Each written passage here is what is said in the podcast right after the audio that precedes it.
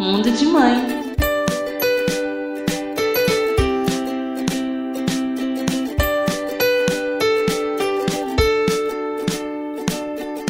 Amamentação exclusiva versus chupetas e mamadeiras. Um dos fatores que contribui para aumentar os problemas de sucção durante a amamentação exclusiva é o uso de chupetas e mamadeiras.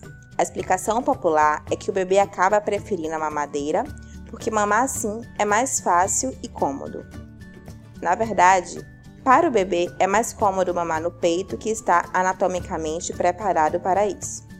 Foi comprovado que os prematuros mantêm a temperatura, frequência cardíaca e saturação de oxigênio mais estáveis enquanto mamam no peito do que enquanto tomam mamadeira.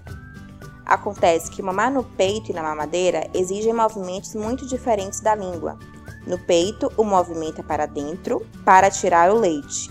Ao mesmo tempo, esse movimento tende a introduzir o peito cada vez mais para dentro da boca.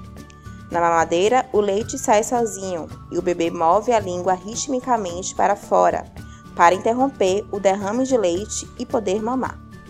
Se o bebê tentar tomar uma mamadeira como se fosse o peito, irá se engasgar, ficará nervoso e a rejeitará.